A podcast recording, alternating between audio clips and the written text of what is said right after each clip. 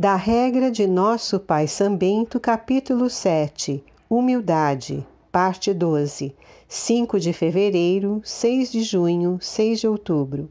O oitavo degrau da humildade consiste em que o monge nada faça senão o que ensina a regra comum do mosteiro e o exemplo dos mais antigos.